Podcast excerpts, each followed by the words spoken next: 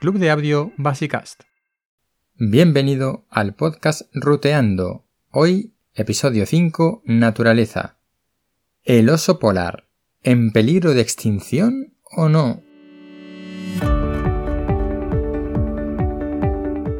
Popularmente utilizamos el concepto en peligro de extinción para cualquier especie animal o vegetal que está catalogada dentro de las especies de seres vivos que pueden llegar a desaparecer de la faz de la Tierra, independientemente de su grado de vulnerabilidad o amenaza.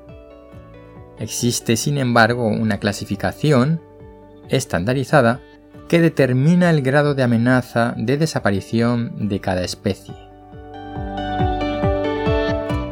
El seguimiento de la evolución de las poblaciones de oso polar en este caso es muy interesante porque es uno de los mayores ejemplos que se utilizan de manera recurrente cuando hablamos de especies amenazadas por el cambio climático, ahora llamado calentamiento global, para ser un poquito más precisos.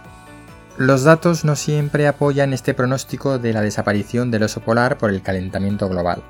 No es que yo sea un negacionista del calentamiento, ni muchísimo menos, lo que pretendo es mostrar los diferentes datos que existen, en el caso particular del oso polar, para mostrar que las cosas no siempre son blancas o negras. Vamos a ver cuál es el estatus oficial reconocido para el oso polar y cada uno decidirá en su opinión si es el más adecuado o no. Yo voy a aportar los datos que he sido capaz de recabar y cada uno sacará sus propias conclusiones. Voy a utilizar datos, no estadísticas, aunque es posible que mencione alguna. Los datos son los que son. Pueden estar bien o mal tomados, pero son los que son. Su interpretación, que es la estadística, es la que puede acertar o equivocarse, sobre todo si los datos no son buenos, en cuyo caso la estadística no será buena. Al igual que los modelos predictivos, que son modelos, y también pueden acertar o equivocarse. No voy a cuestionar afirmaciones particulares, que voy a dar siempre por ciertas. Voy a cuestionar afirmaciones generales que se dan a partir de datos particulares, sobre todo cuando haya otros datos particulares que contradicen a los primeros.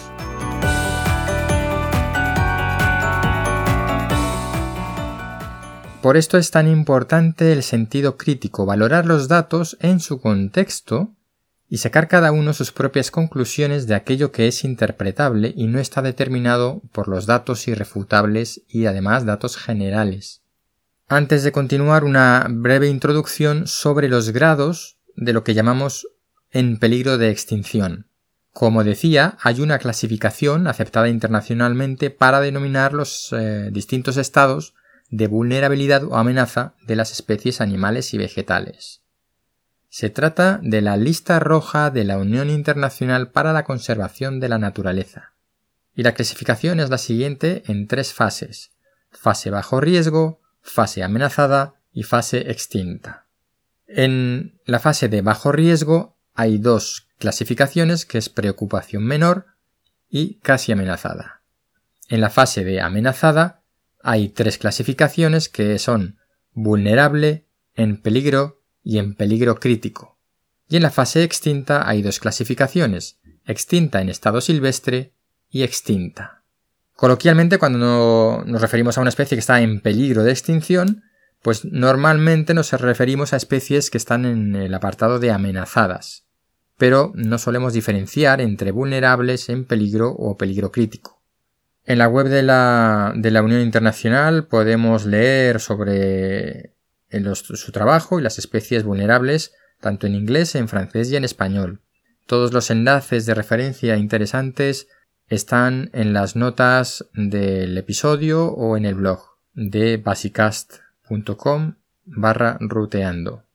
El catálogo de especies amenazadas o con algún tipo de amenaza, clasificadas bajo algún tipo de amenaza a su supervivencia, está solamente en inglés. Bien, pues sobre el oso polar, de nombre científico Ursus maritimus, a fecha de hoy tiene el estado de vulnerable dentro de la sección amenazada y la última revisión de este estado, de esta situación, es de agosto de 2015. Estoy grabando este episodio en septiembre de 2020. Es un, hay que tener en cuenta las fechas. La Unión Internacional para la Conservación de la Naturaleza, a finales del 2015, actualizó la información sobre el oso polar y determinó que la desaparición de los hielos, que es su hábitat natural, supone la principal amenaza a su supervivencia a largo plazo.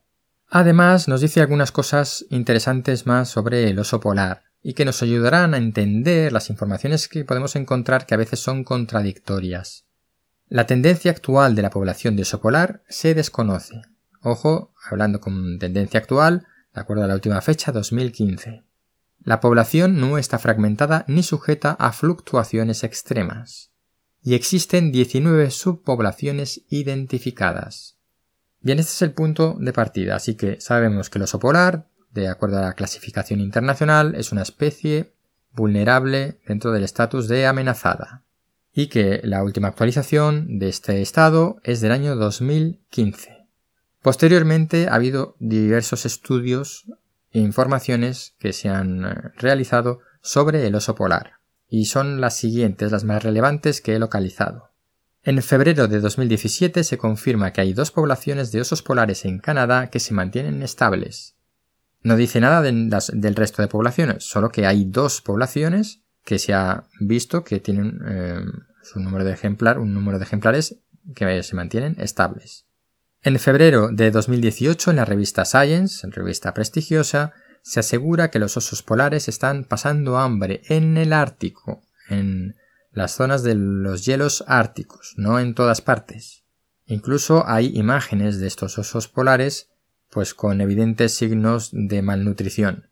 En 2019 se publica, y el documento en PDF está disponible, un estudio realizado durante el año 2018 en el cual se indica que las poblaciones de osos polares están en aumento a nivel global desde el año 2005.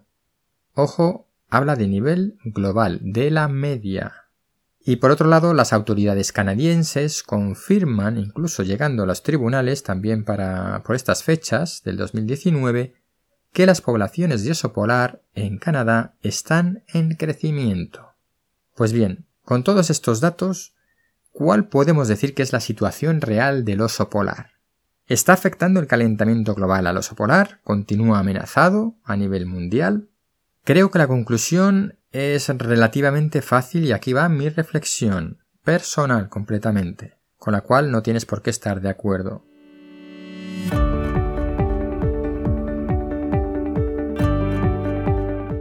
De las 19 poblaciones de oso polar identificadas a nivel mundial, unas crecen, otras están estables y otras decrecen.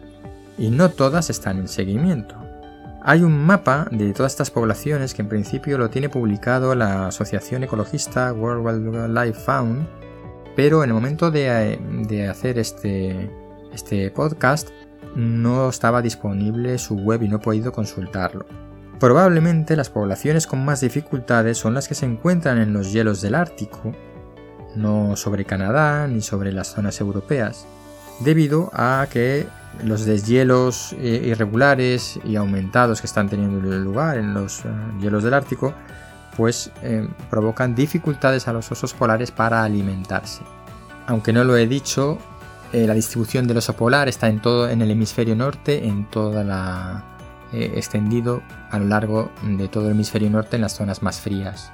Entonces abarca pues desde el Canadá, lo que es el círculo polar ártico y toda la zona europea y el continente europeo de, más, más frío, las zonas de, de, Siberia. El oso polar está prohibido cazarlo en principio en todo lo que es en Rusia. En el Ártico mm, desconozco cómo está la normativa, aunque imagino que estará prohibido cazarlo, y en Canadá solamente los indígenas inuits de, de allí tienen derecho a cazar un número determinado de ejemplares.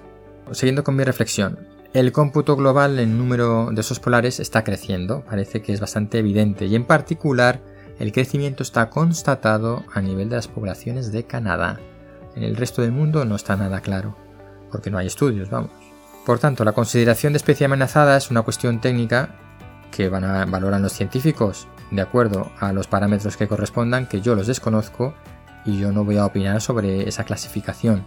Pero creo que es bastante claro que poner al oso polar como ejemplo de especie en inminente peligro de extinción, como paradigma de la afectación por el cambio climático o de otras actividades humanas, no es lo más adecuado en este momento, ya que a nivel global y en determinadas zonas del mundo su crecimiento, eh, sus poblaciones están creciendo. Además, la Unión Internacional, que clasifica a las especies por su nivel de amenaza, no llega a hablar eh, de peligro de extinción, solamente de, vulnerabilidad.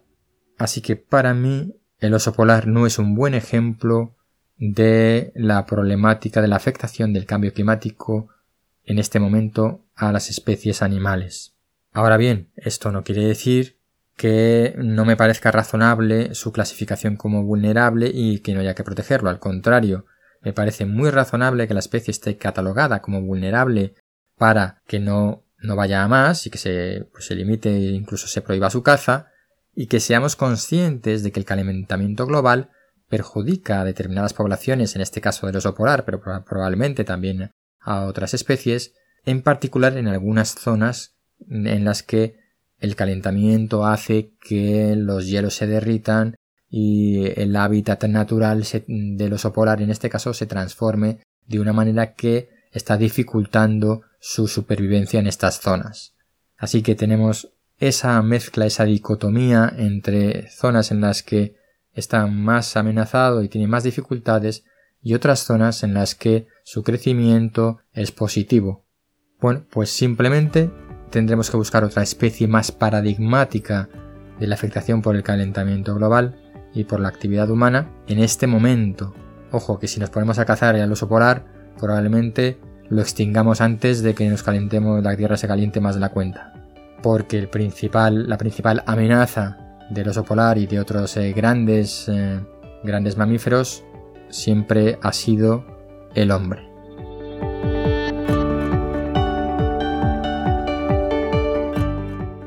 Pues hasta aquí el capítulo de hoy de Ruteando Naturaleza. Espero que estés conmigo en el próximo episodio. Soy Ignacio de Miguel y te recuerdo que en el club de audio Basicast puedes encontrar más podcasts y audios de interés en club.basicast.com.